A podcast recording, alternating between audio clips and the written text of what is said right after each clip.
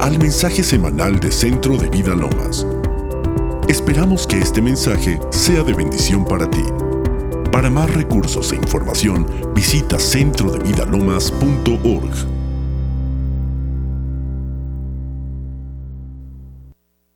Hay una palabra que marca mi vida que quiero tratar de dejarla en su corazón en esta mañana. Si usted tiene Biblia o un dispositivo electrónico, por favor busque en la Biblia en Hechos de los Apóstoles, Hechos de los Apóstoles capítulo 9. Cuando lo tiene me dice, ya lo tengo. Hechos 9, vamos a leer del verso 1 al 5.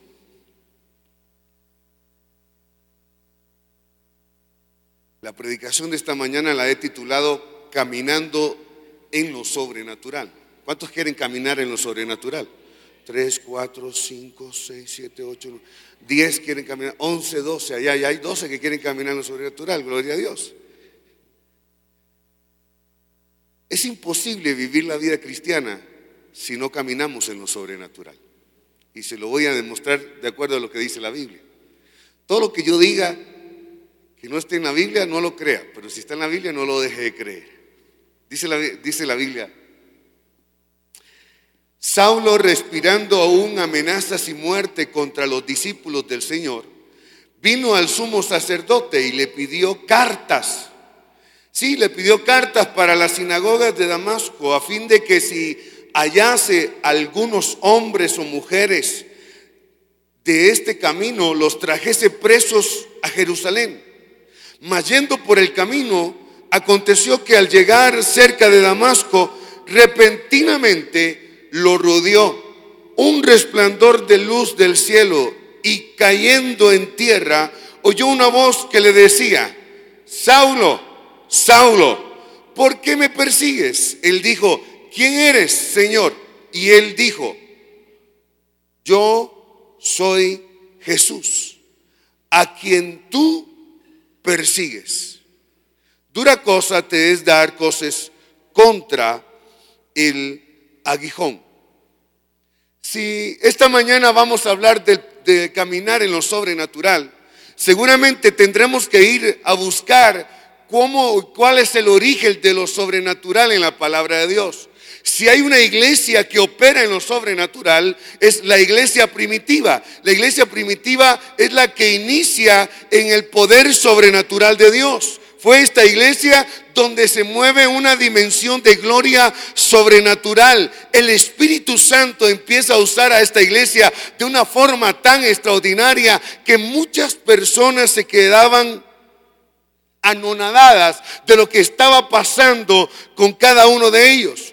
Lo que ocurrió en el día de Pentecostés, seguramente para usted y para mí, es una historia muy familiar, pero lo que estaba ocurriendo ese día en un aposento alto era algo extraordinario, algo sobre, ¿cómo sobre? Sobrenatural. Y lo que, lo que ocurre en el día del, del Pentecostés repercute hasta el día de hoy la iglesia comienza en un avivamiento sobrenatural, pero no solamente la iglesia tiene que comenzar en un avivamiento sobrenatural, sino que tiene que permanecer en un avivamiento sobrenatural. Yo conozco ministerios, yo conozco pastores, hombres y mujeres de Dios que oran por un avivamiento, para que llegue un avivamiento cuando la iglesia tiene que estar en un avivamiento. Tres, cuatro, cinco, seis, siete, ocho amenes. Gloria a Dios por los ocho amenes.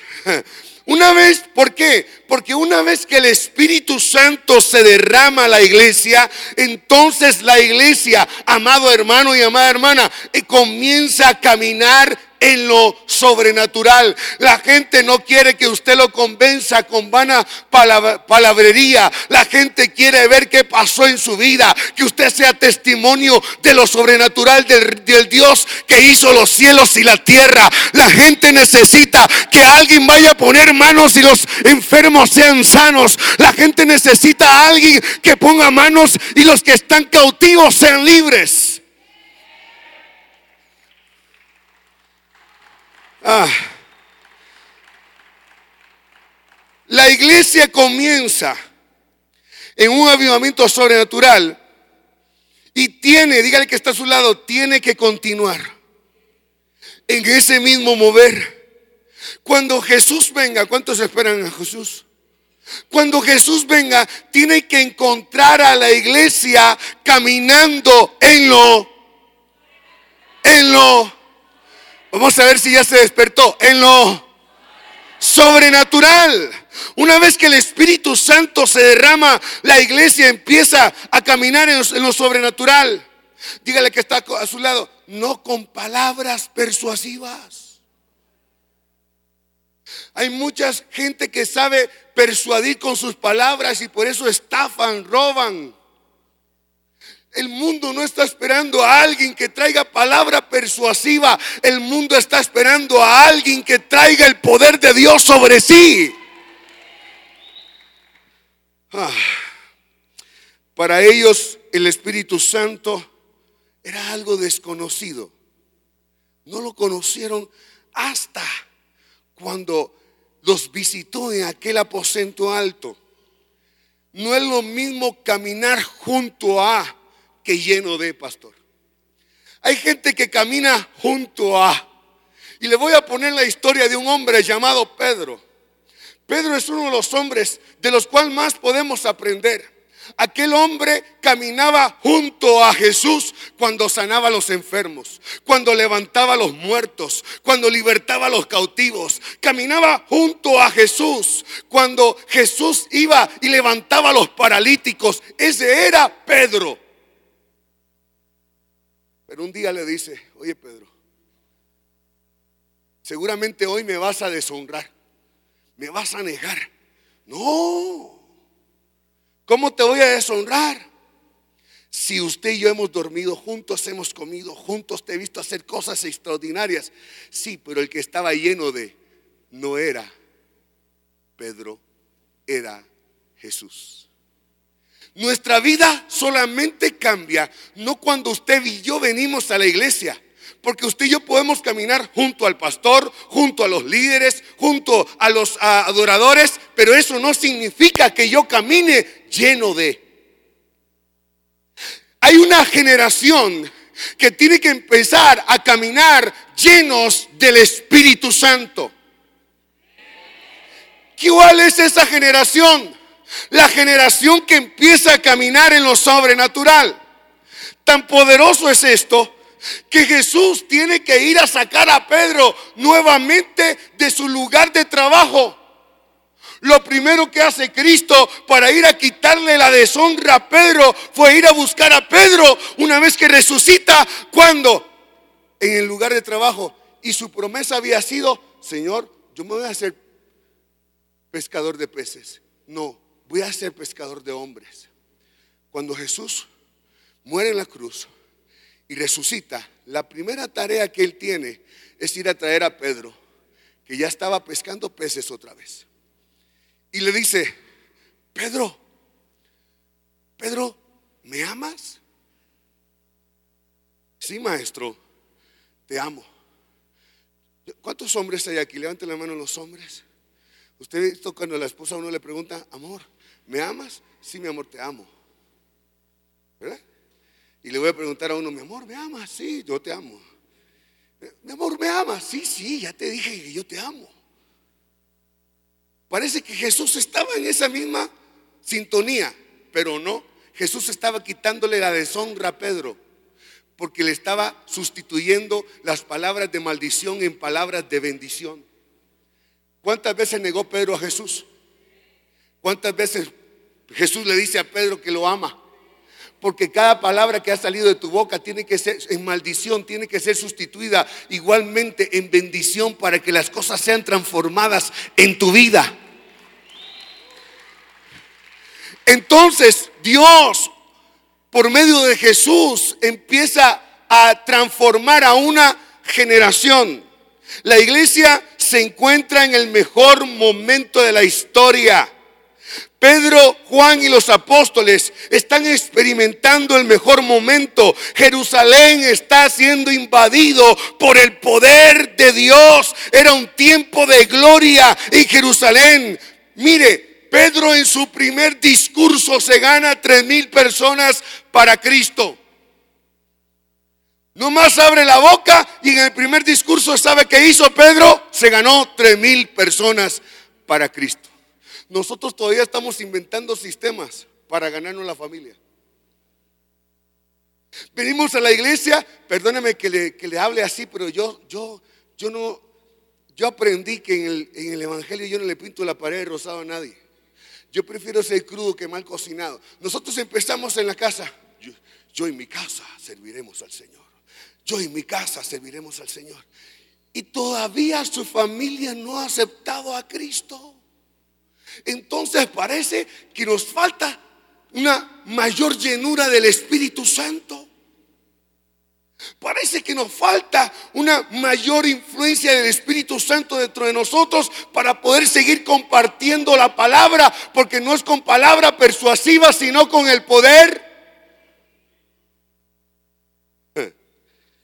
Los ciegos sanaban, los paralíticos se levantaban, los muertos resucitaban. Había una gloria que estaba viviendo la iglesia. En el capítulo 2 del libro de los Hechos de los Apóstoles se derrama y se añaden más de tres mil almas a la iglesia cuando regresan al templo, del templo un cojo una persona con discapacidad estaba pidiendo ah, limosna a la orilla de la carretera y venía Pedro y Juan, ¿tienes algo? ¿Tienes algunos pesos que te sobren? No, pero lo que tengo la va a levantar, lo que tengo la va a sanar, lo que tengo le va a transformar su vida, porque hay gente que está pidiendo y mendigando allá afuera cuando tú tienes el poder de Dios para que sean transformados por el, por el, por el Espíritu Santo.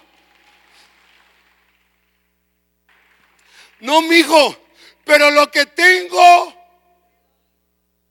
¿qué tienes? ¿Qué tenemos? Tenemos que estar llenos del Espíritu Santo de Dios. ¿Qué tengo? ¿Qué tienes? la persona con discapacidad estaba a la orilla de, de la calle. Y le dice, mire, no tengo ni 20 pesos, ni 100 pesos, ni 30 pesos, ni 40 pesos. Pero sí tengo algo. Tengo el Espíritu Santo dentro de mí. Y yo conozco a uno que dio tu vida, estudió su vida y se hizo una sola llaga para que tú fueses levantado de ese lugar. Levántate, sé sano. Y dice la Biblia que aquel hombre corría, que aquel hombre gritaba, que aquel hombre hacía un escándalo en la ciudad. Claro, usted y yo somos muy, somos muy formales y entonces como somos tan formales, pastor, pero ¿por qué usted grita tanto? ¿Acaso que Dios es sordo? No, mi hermano, Dios no es sordo, pero tampoco es nervioso.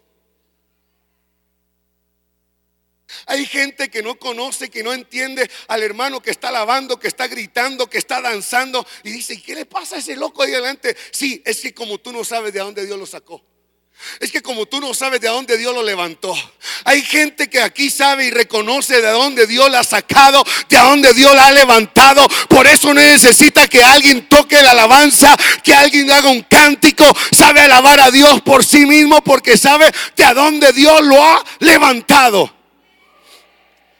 Toque a su vecino y dile, si tú supieras de dónde Dios me levanta, si tú supieras de dónde Dios me sacó, si tú supieras de dónde Dios me levantó, no me criticarías cuando digo gloria a Dios, cuando aplaudo, cuando grito un aleluya. ¿Sabes por qué? Porque entonces reconozco que no necesito que alguien me celebre la fiesta. ¿Qué es lo que le quiero decir? Hay gente que dice, ay, cumplo años y se les olvidó que cumplía años. Nadie me celebró, no me trajeron que un pastel. En Costa Rica se llama queque. No me trajeron un pastel, no me encendieron vela, no me cantaron cumpleaños, ni me cantaron la mañanita, no me cantaron nada. Uh, se les olvidó. Estoy triste. Cuando usted tiene el Espíritu Santo, hermano, usted no deja que nadie le agüe la fiesta. Usted se compra su pastel, se enciende usted la vela, se canta usted porque está lleno del Espíritu Santo. a mí nadie me va a quitar el gozo, a mí nadie me va a quitar la gloria que Dios deposita en mi vida. No me voy a entristecer, no me voy a señalar. Si el pastor me saluda o no me saluda, no lo voy a criticar ni lo voy a señalar. Yo vengo lleno del Espíritu de Dios y salgo lleno del Espíritu de Dios y algo el Espíritu de Dios va a hacer en casa. ¿Cuántos dicen amén? Ah, dígale a su vecino si usted supiera. Nadie sabía por qué saltaba el cojo. Nadie sabía por qué gritaba el cojo. Nadie podía entender por qué. Porque el único que había sufrido su vida, que había sufrido su pasado, era el cojo. Había estado por años tullido al lado de una carretera esperando que alguien le diera limosna. Y hoy ya podía caminar. Y hoy ya podía correr. Y hoy ya podía brincar. Entonces gritaba y decía, sabes, no me importa que me critiques porque tú no sabes de a dónde me levantó el Señor. Ah. Diga conmigo, gloria. Vamos, dígalo fuerte, gloria. Vamos, ayúdeme, que es que yo no lo escucho, gloria. Pero al lado de la gloria siempre hay persecución, pastor. Por eso la iglesia que no sabe vivir en lo sobrenatural no aguanta ni tres meses adentro de la iglesia. Por eso que usted dice, oye, ¿y qué se hizo el hermano Chencho? Siempre venía a los cultos, estaba en la escuela de líderes, era un hombre muy aplicado y un pronto otro, tres meses después ya no está. Usted no puede vivir la vida cristiana si no vive la vida cristiana sobre lo natural. Usted y yo no podemos vivir la vida cristiana si no estamos seguros que caminamos en lo sobrenatural. Cuando usted lee capítulo 1 de Hechos de los Apóstoles, dice la Biblia que Jesús asciende al cielo. Yo creo que yo todavía estuviera viendo al cielo. Capítulo 2 se, añade entre mil personas para Cristo. Capítulo 3, el, tullido, el, cojo se sana. Pero capítulo 4, aquí es donde está la parte de la historia donde a usted y a mí parece que no nos gusta y empezamos ahí en la silla. Cancelo, rechazo, revoco, anulo, desanoto.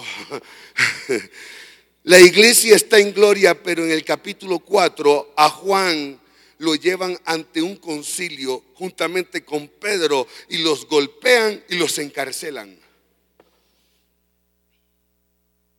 Todo en el capítulo y hasta el capítulo 3 del libro de Hechos de los Apóstoles estaba muy bonito. Pero en el 4 empieza la persecución. Ahí está la incongruencia de lo sobrenatural. Lo que pasa es que la gente cree que la manifestación de gloria implica ausencia de problemas. Capítulo 5. Hay muchas señales, hay muchos prodigios. Hasta la sombra de Pedro sanaba. La gente no buscaba a Pedro para que le pusiera la mano. La gente buscaba a Pedro para tirársele a la sombra. Porque estaba lleno porque estaba lleno, porque estaba lleno, porque estaba lleno. Dígale que está a su lado, era algo sobre, ¿cómo era? ¿Cómo era? Que la sombra de una persona sane, ¿es natural o es sobrenatural? ¿Eh? O las sombras de la gente sanan. Cuando usted ve la sombra de alguien, usted se pasa por ella y dice, ya, ya, ya Dios sanó el cáncer. No, cuando Pedro caminaba a la sombra de él, la buscaba la gente para ser sano. Hermano, y la Biblia no son excepciones, la Biblia son ejemplos para que nosotros entendamos que Dios también lo quiere hacer con nosotros.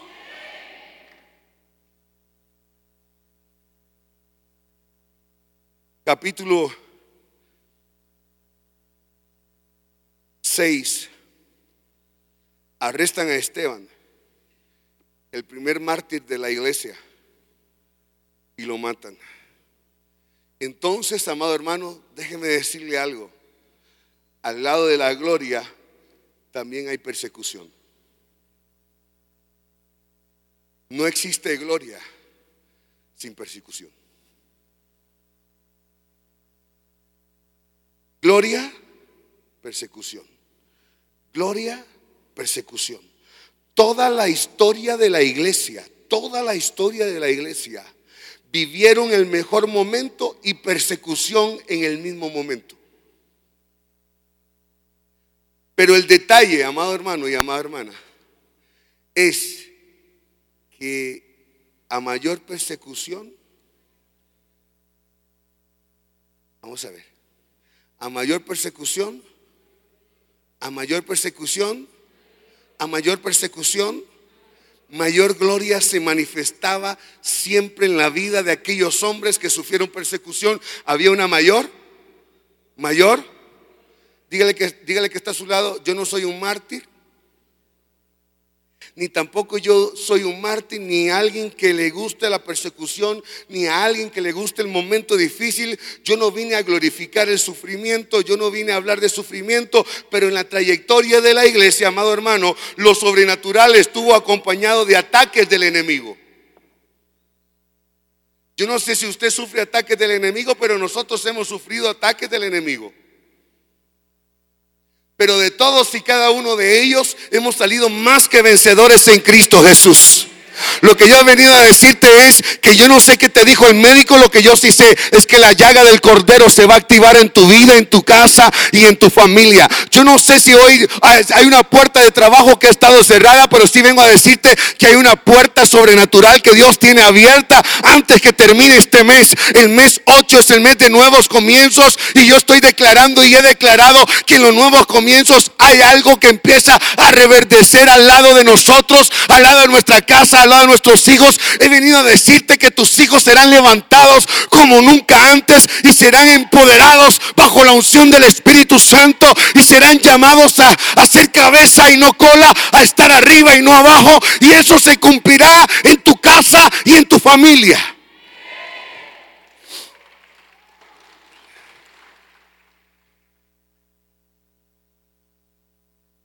Dice la Biblia que Felipe, uno de los diáconos, recibe un llamado para ir a visitar una tierra llamada Samaria. Él va y se enciende un avivamiento como nunca antes. Eso es lo que habla capítulo 8 del libro de los Hechos. Había un avivamiento tan grande que el brujo de la ciudad pidió saber, conocer, comprar y recibir de lo que aquellos hombres tenían. Mientras que hoy hay una generación que prefiere ir donde el palero, el, santero o el brujo o el cartomancio, porque todavía no encuentran una generación que se levante bajo el poder del Espíritu Santo a desatar una palabra de bendición. A que entonces hay gente que, que está en los barrios de cada una de sus de, de las ciudades donde esté bien, que en lugar de querer venir a la iglesia, prefieren ir a donde el brujo. Y usted escucha la radio y los brujos tienen los mejores horarios en la radio. Y ahí está el que lee las cartas y ahí está el que lee la, aguja y ahí está el que lee yo no sé cuántas, perdóneme la palabra, estupideces hacen. Teniendo los mejores, los mejores tiempos en televisión, los mejores tiempos en radio y el pastor tal vez en la madrugada suena. Dígale que está a su lado. A mi casa van a venir. Y el Espíritu Santo los va a llenar. Y el Espíritu Santo los va a sanar. Y el Espíritu Santo los va a libertar. Y el Espíritu Santo los va a redimir. Y el Espíritu Santo los va a levantar. Yo sé que sé, que sé, que sé que mi redentor vive. Y si mi redentor vive, yo no tengo temor en el mañana. Yo sé que tu casa será levantada y empoderada de una forma sobre. Mire.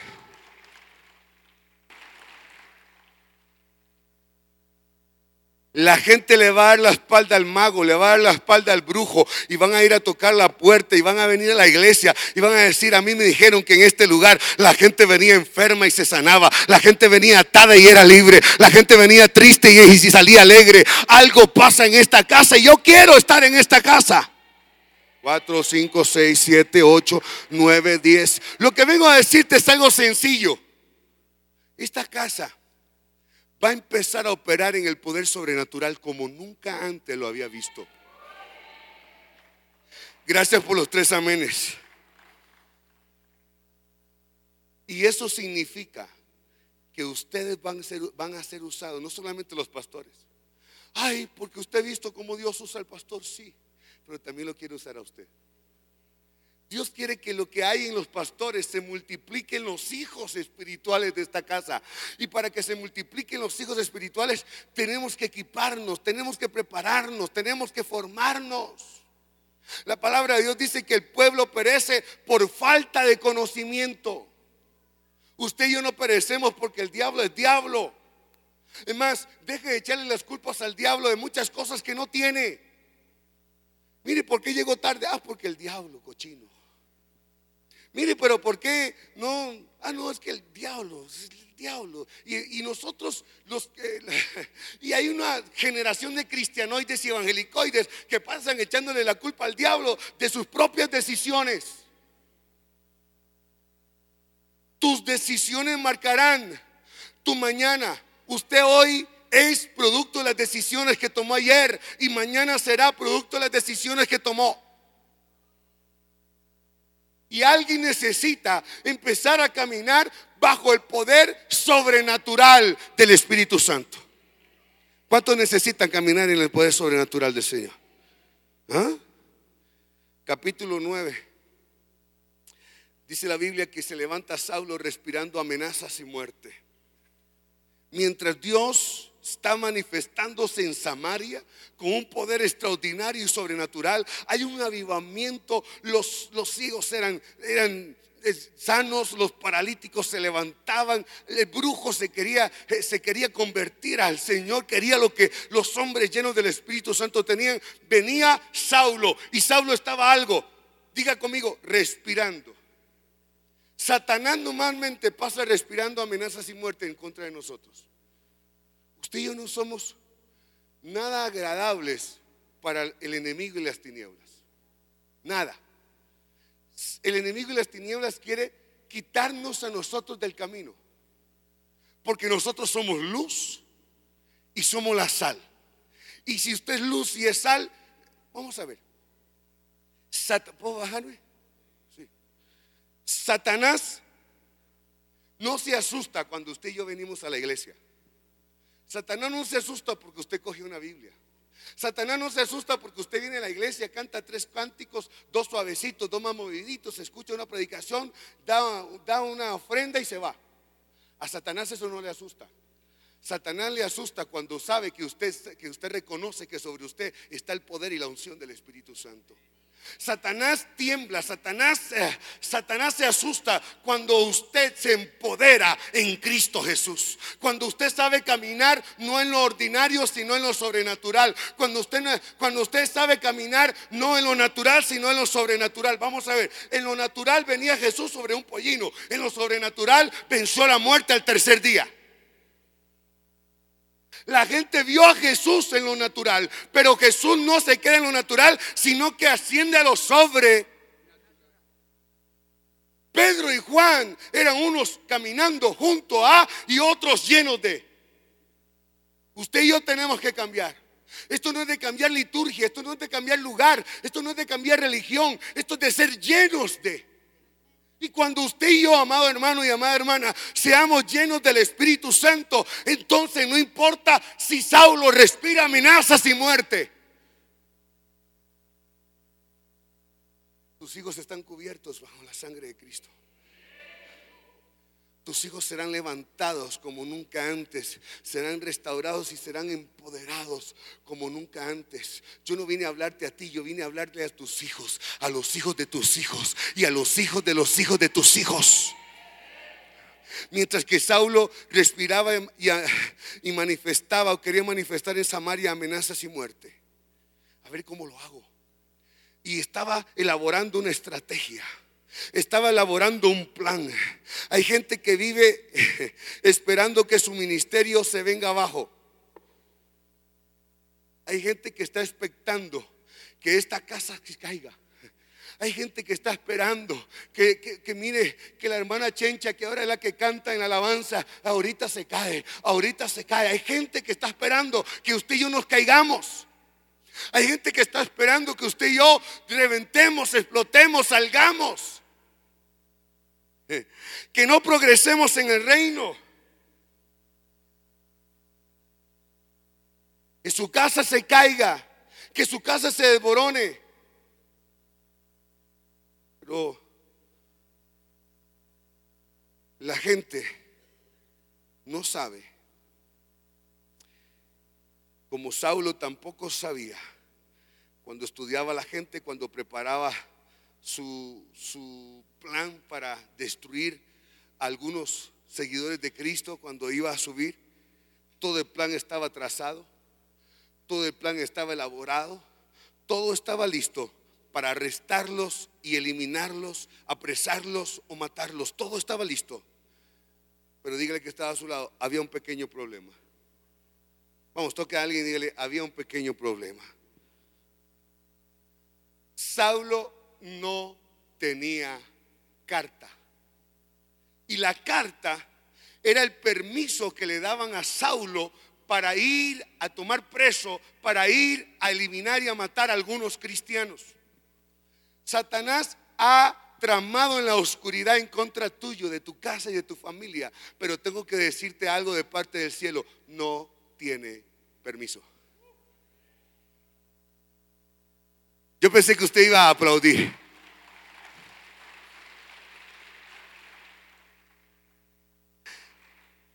Saulo pide una carta para que lo autorizaran a arrestar y a matar cristianos. ¿Qué es lo que me dice? Que Satanás siempre está maquinando cómo matarte, cómo aniquilarte, pero no puede hacer nada hasta que no le den. Dígale a que está a su lado, no tiene permiso. No tiene permiso para tocar tu vida, no tiene permiso para tocar tu familia, no tiene permiso para tocar a tus hijos, no tiene permiso para tocar a tu hermano, no tiene permiso para tocar tu casa, no tiene permiso para tocar tu trabajo, no tiene permiso para tocar tu finanza, no tiene permiso para tocar esta casa. Estamos rodeados por la sangre de Cristo, tenemos muro y antemuro de parte de Él. El diablo puede pensar, el diablo puede planificar todo lo que quiera, pero si no hay una carta, ninguna arma forjada prevalecerá ni prosperará en contra tuya. Toca a alguien y dile, no tienen permiso. Vamos, toca a dos personas que estén cerca tuya y dile, no tienen permiso, no tienen permiso, no te van a tocar, no van a tocar tus hijos, no van a tocar tu casa, no van a tocar tu cuerpo, tu vida, tu ministerio, tu llamado, tu asignación profética, no la van a tocar.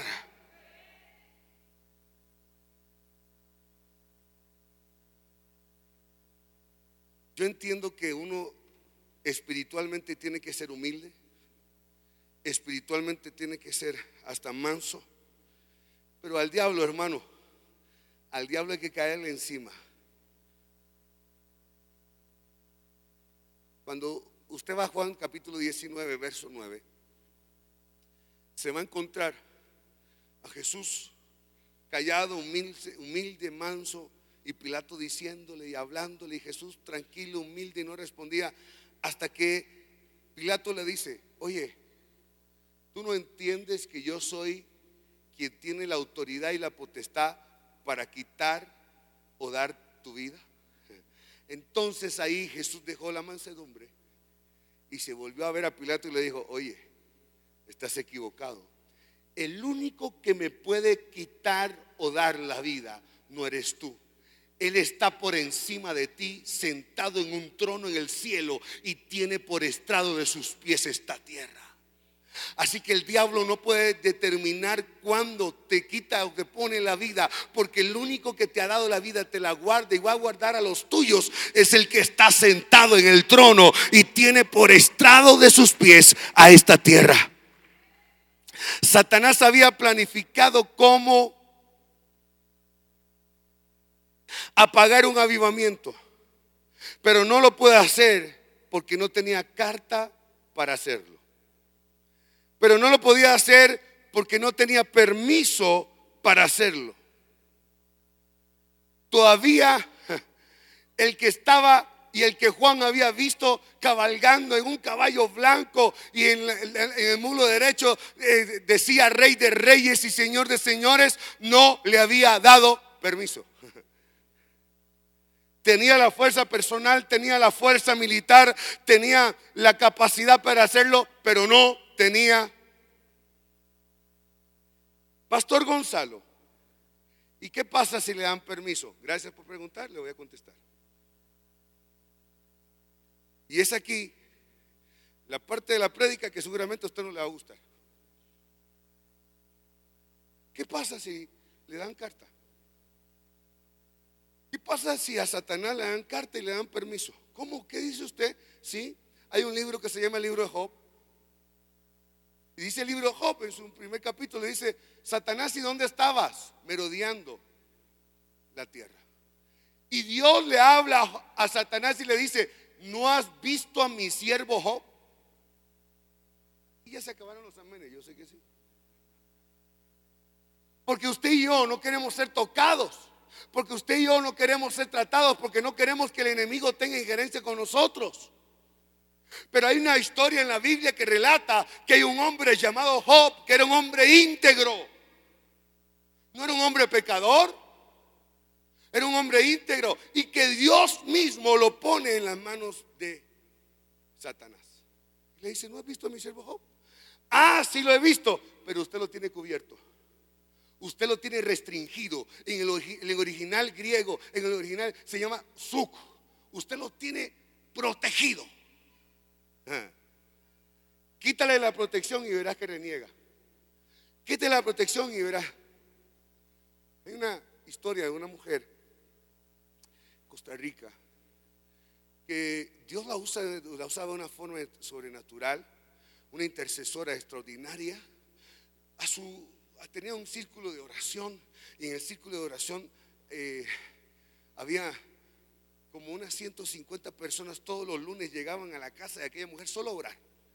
Llegaba gente de todo tipo, desde gente muy importante hasta a nivel político y a nivel empresarial y a nivel capacidad dineraria, pero también gente muy importante que no tenía mucho dinero. Llegaban donde aquella señora, pero tenía un hijo y ese hijo estaba apartado de los caminos del Señor. Y el hijo, y el hijo todos los días salía, se iba de, fiesta, se llegaba en la madrugada. Y la mamá, y él y llegaba a las 3 de la mañana, pastor. Y él abría la, la mamá le abría la puerta. Y le decía, pase adelante, hombre de Dios, a las naciones. Y el hijo dice, la, señora esta, que el hijo decía, mamá, pero usted está loca, se le cayeron todos los tornillos. Yo vengo de una fiesta, yo vengo de estar tomando licor y usted me dice que yo soy un hombre de Dios. Es que yo conozco, hijo, el poder de la palabra. Es que yo conozco el poder de la palabra y no voy a dejar y no voy a renunciar de lo que Dios dijo que iba a hacer contigo. Y pasaron los meses y hasta los años y lo pasaba lo mismo. Y dice, la, dice la historia de esta señora que al final ella, el Espíritu Santo le decía, unge a tu hijo, ungir. Y entonces, como el hijo no se dejaba ungir, ella cogía una botella de aceite y se la echaba en la, en la cama del hijo. Y cuando el hijo llegaba, se acostaba en la cama y le decía, mamá, ¿qué pasó, hijo? Es que esto está mojado, está, ¿qué pasó? Es que Dios me dijo que te ungiera y como usted no se deja ungir.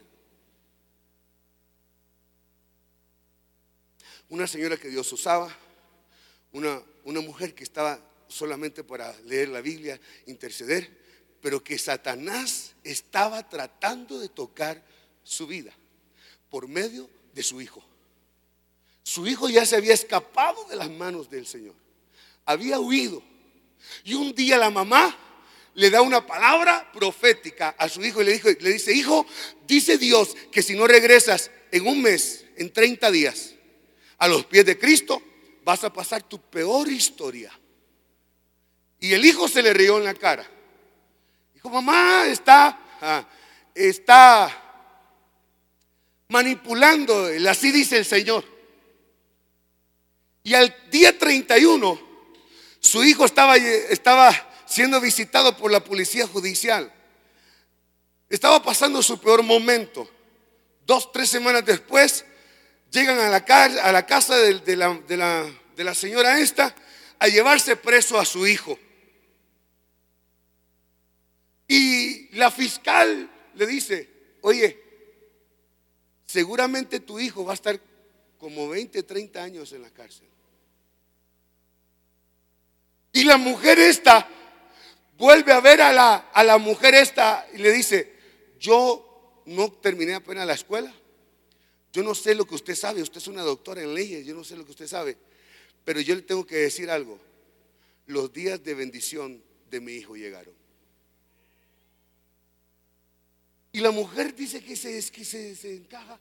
Y, y, entonces la mamá vuelve a ver al hijo y le dice, hijo, cuando estaba a punto que se lo llevaran, le ponen esposas y lo van a sacar para llevárselo a la cárcel.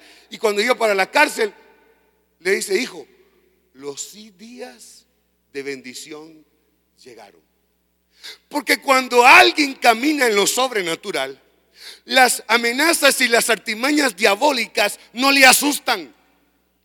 ¿Por qué no le asustan? Porque saben que el Cristo que adoran, que exaltan y que glorifican y al que conocen es más poderoso que lo que diga el hombre.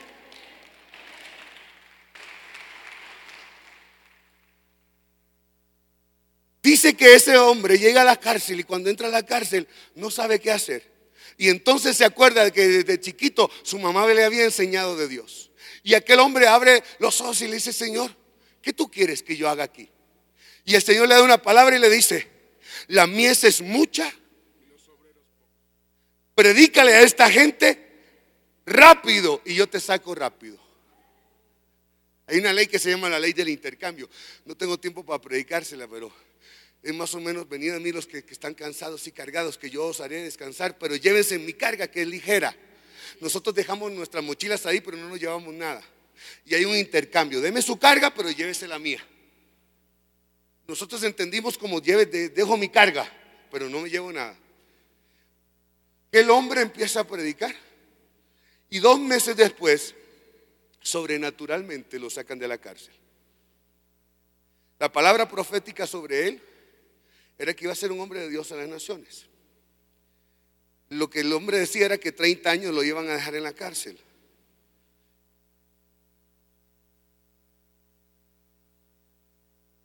Lo que su mamá decía es, los días de tu bendición llegaron. Lo que todo el mundo veía era una desgracia. El hijo empieza su ministerio en la cárcel y la primera vez que predica es en la cárcel. Aquel hijo dos meses después, en el 2001, sale de la cárcel y hoy 2016 está frente a usted predicando el Evangelio.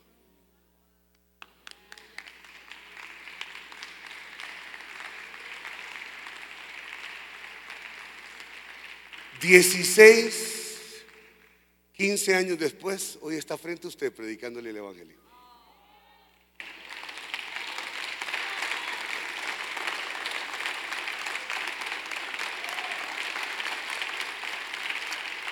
Porque entendí que los días de mi bendición llegaron. Costa Rica los abogados, yo soy abogado de profesión, los abogados somos notarios públicos. Yo presté mi protocolo y alguien hizo cosas ilegales en mi protocolo, en mi oficina. Se lo presté a alguien que ya estaba haciendo profesional y que ya se estaba a punto de graduar y yo lo estaba ayudando, era medio familiar mío. Y él hizo cosas completamente ilegales, pero yo no podía decir que no era yo porque era mi computadora, mi protocolo, mi oficina. Cuando yo estaba pequeño, un hombre llamado Gigi Ávila me dio una palabra y me dijo, hijo, vas a ser un predicador a las naciones. Tenía 8 o 9 años. Dios me dio la bendición de ir a predicarle el 65 aniversario a Gigi Ávila. Y aquel hombre soltó una palabra, pero yo me aparté cuando empecé, cuando llegué a cierta edad en mi vida, me aparté del Señor. Y llegaba en las madrugadas, tomado, bebido y haciendo cosas que no le agradaban a Dios. Parecía que no era tan malo, hasta que un día me llevan a la cárcel y los mejores abogados de mi país decían, vas a estar muchos años ahí en ese lugar. Cuando yo estuve en la cárcel, yo le dije, Señor, yo quiero hacer un trato contigo. Yo no me acuerdo mucho de la Biblia, yo no me acuerdo mucho de la palabra. Yo solamente sé que tú eres un Dios de pactos, de alianzas. Y yo quiero hacer un pacto contigo. Yo como abogado sé y reconozco cómo son los pactos y qué pasa con los pactos y qué, qué formalidad tienen los pactos. Y le dije, Señor, si tú me sacas de este lugar, el resto de mi vida te voy a servir. Eso pasó en el 2001, hoy 2016. En el 2001 él cumplió su palabra y en el 2016 yo sigo cumpliendo la mía. Pero no solamente eso, hermano, pasan cosas extraordinarias. Pasan cosas tan extraordinarias que no tengo tiempo para contarle porque es muy largo, pero pasan cosas tan extraordinarias en mi vida que Dios me lleva a ser uno de los senadores de, mi país. O sea, mi historia tiene un poco, es muy distante de la de José, pero a mí me sacan de la cárcel para un puesto de eminencia.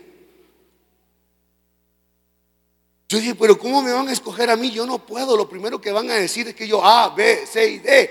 Y, aunque yo había salido libre y limpio, los medios de comunicación usarán eso para despedazarme. Y lo hicieron. Pero mayor era el propósito que había en nosotros de parte de Dios que lo que la gente puede decir. Entonces cuando usted se encuentra a Job diciendo en el último capítulo, Señor, de oídas te había oído, mas ahora mis ojos te ven. Es una realidad que todos vivimos. Por eso es que en algún momento alguien aquí sufrió un accidente y estuvo a punto de la muerte. Por eso en algún momento alguien aquí le dieron un dictamen médico y le dijo, usted se va a morir porque tiene esta o tal enfermedad. Pero al fin y al cabo estamos en este lugar porque Dios no permite que sus hijos sean tocados si saben vivir en lo sobrenatural. Cuando yo le hablo a usted de vivir en lo sobrenatural, no le hablo de caminar solamente sobre las aguas, le hablo de aumentar su fe. Le hablo de que usted crezca en su fe, que su familia crezca en la fe, porque si no hay fe es imposible agradar a Dios. Mire hermano, yo tiré la toalla en algún momento de mi vida y yo le dije, Señor, mejor llévame, mejor descánsame, mejor me muero. Y yo creo que muchos en este lugar han dicho y, y le han pedido a Dios que se los lleve. Pero Dios dice, ¿sabes qué? Yo quiero a alguien que sepa caminar en lo sobrenatural y caminar en lo sobrenatural es estar cimentado en la roca que es Cristo. Porque cuando tus pies están cimentados en la roca que es Cristo, vendrán los vientos y los vientos no te van a... Vendrán las tempestades y no te van a... ¿Por qué? Sencillo, porque mi vida está cimentada en lo sobre, en lo sobrenatural. Y lo sobrenatural es Cristo. Hermanos, que vivir, vivir una religión es muy fácil. Vivir en lo sobrenatural demanda que usted y yo seamos hombres de fe. Y lo único que agrada a Dios no es su corbata, no es su perfume, no es su vestido, no es su peinado, no es su maquillaje. Lo único que agrada a Dios es su fe. Sin fe es imposible agradar a Dios. Y nosotros tenemos dentro de la iglesia gente que, que viene a la iglesia, pero que no activa su fe. Gente que viene a la iglesia, pero que no vive su fe que la primera que el diablo le hace, ¡uh! Salen en carrera y no volvieron. Es imposible ser cristiano y no ser un hombre de fe y un hombre o una mujer que camina y está cimentado en lo sobrenatural. Hay cosas que el enemigo dice acerca de ti y que quiere hacer acerca de ti, pero que no puede tocarte, porque al final pasa algo. Al final de la historia pasa algo. Y con esto termino. Bienaventurados los que predican corto, pastor. Hay un momento, venga hijo, que, el que está, tecladista, me ayuda, gracias. Hay un momento en que el enemigo quiere tocar tu vida y que tiene todo, Satanás es más poderoso que ti y que mí. O sea, Satanás es más poderoso que usted y que yo, pero no es más poderoso que del que nosotros tenemos en nuestro corazón. ¿Está conmigo? ¿Allá atrás está conmigo? Levante la mano allá atrás y si no se bañó, gloria a Dios, no se bañó. Entonces, Satanás está listo, tiene permiso, maquinó, elaboró plan y dijo, ¿cómo se llama? Y dijo, voy a ir donde Omar y lo voy a destruir. Y cuando Satanás venía con todo listo para destruir a Omar, hay algo que pasa. Y es que Dios se le pone enfrente. Y le dice, oye, oye, oye, no lo vas a destruir. Saulo, Saulo, ¿por qué me persigues? No dice, ¿por qué lo persigues? Saulo venía persiguiendo a Omar. Pero cuando ya estaba pronto a llegar donde él, Jesús se pone enfrente de él y le dice, oye papá, espérame un momento. Tienes el plan, tienes el poder, para destruirlo a él, pero no a mí. Porque yo soy el Dios todopoderoso. Y yo no vengo, espérame, espérame. Y yo no vengo a decirte por qué lo persigues. Porque cuando tú persigues a un hijo mío, a un ungido mío, a un siervo mío, no lo persigues a él, me persigues a, me persigues a. Y entonces Jesús se pone enfrente de él y le dice, Saulo, Saulo, ¿por qué me persigues? ¿Quién eres, Señor? Yo vengo a traer una palabra para ti esta mañana. Todavía estás vivo porque Dios ha defendido tu vida y la de los tuyos. Todavía estás aquí porque Dios ha tenido misericordia de ti y ha tenido misericordia de mí. Pero no sigas caminando este evangelio si no lo caminas en lo sobrenatural. Cada paso que hemos dado después de eso es en lo sobrenatural. Mi esposa y yo no nos casamos hasta que Dios nos dio la fecha de matrimonio. No pusimos nosotros la fecha. Nos metimos en un ayuno y le dijimos, Dios, danos la fecha de matrimonio. Años después, cuando yo dejé toda mi profesión, dejé todo y me empecé a servir al Señor, yo dirijo una organización que se llama Visión Empresarial y estoy en un ministerio que es uno de los ministerios más importantes en San José, Costa Rica, donde más de 7 mil personas se congregan ahí, en un país donde hay 5 millones de habitantes. Yo creo que eso, es significante. Yo estoy a cargo, eh, estoy a cargo de más de 1.200 líderes en la iglesia encargado de los empresarios, de los profesionales. Y un día el Señor me dice, te voy a sacar de aquí y te voy a llevar, a un púlpito no tradicional. ¿Cuál es eso? Te voy a llevar a ser senador. Yo me reía porque a mí la política no me gustaba, pero ni, ni, en el periódico. Yo le dije, Señor, pero, pero ¿cómo yo voy a ser político si los políticos son sucios, son corruptos, son, eh, y yo soy santo, santo, santo, santo? ¿Cómo vas a sacar de aquí? Es que nosotros estamos preparados y entrenados en este lugar para ir allá afuera a hacer la sal y la luz de este mundo. Y entonces el Señor me habla y me dice, te voy a llevar a un púlpito no tradicional. Y de verdad me pusieron un púlpito, porque en Costa Rica los, el, el Senado tiene como curules y en las curules hay un micrófono y es un púlpito, es un púlpito, pastor. Y ahí me he dado predicaciones, pero no de la Biblia, sino de los valores que enseña la Biblia. Y hemos defendido la vida, el matrimonio, la familia. Hemos defendido los valores, los principios. Y entonces empiezan a llegar. Hermano, yo me llamo Gonzalo y en Costa Rica los Gonzalo dicen Chalo. Chalo. ¿Qué predicó ayer?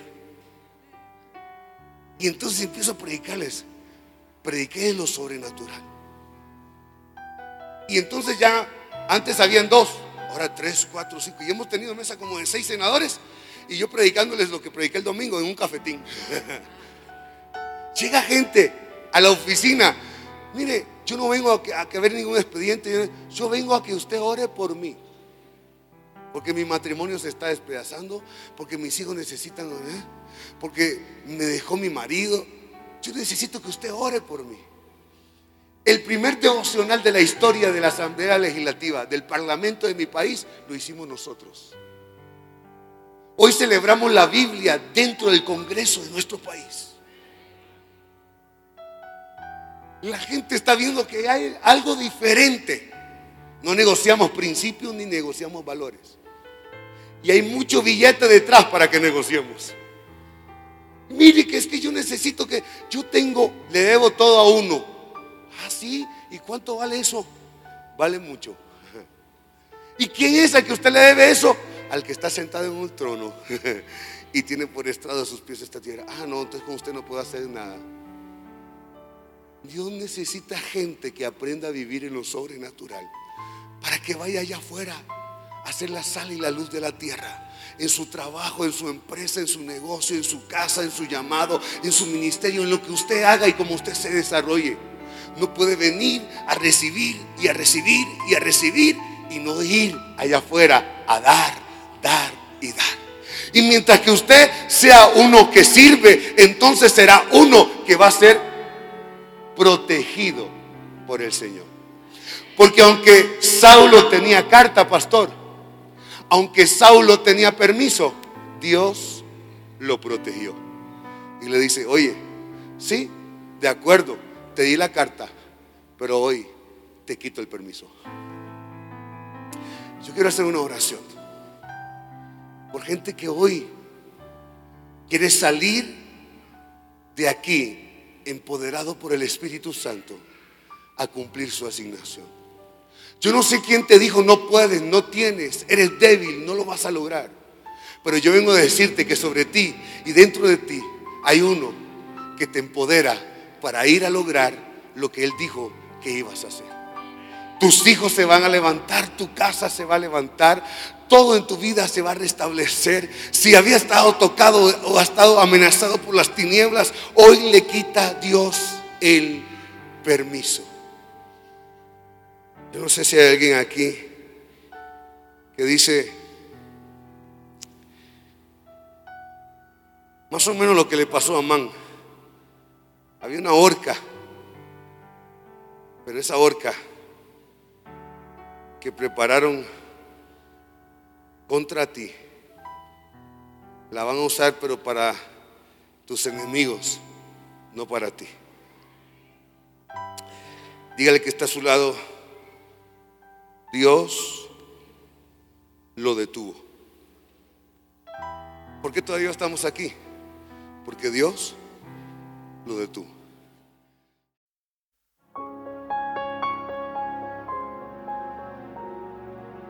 Invita a Jesús a tu vida. Pídele que sea tu Señor y Salvador. Te invito a que en voz alta repitas esta sencilla oración con todo tu corazón. Padre Celestial, te necesito y te doy gracias por tu amor hacia mí.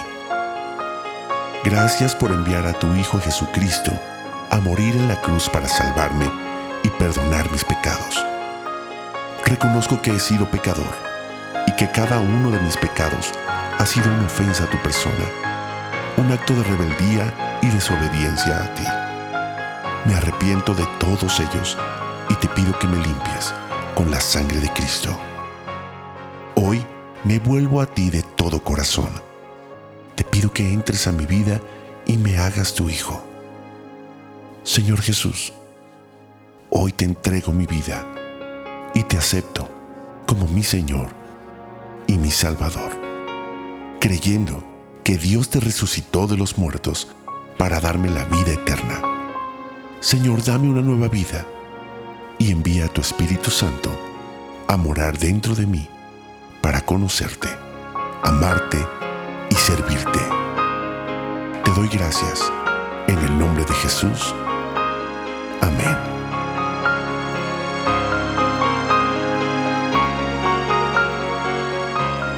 Más información, te invitamos a visitar centrodevidalomas.org.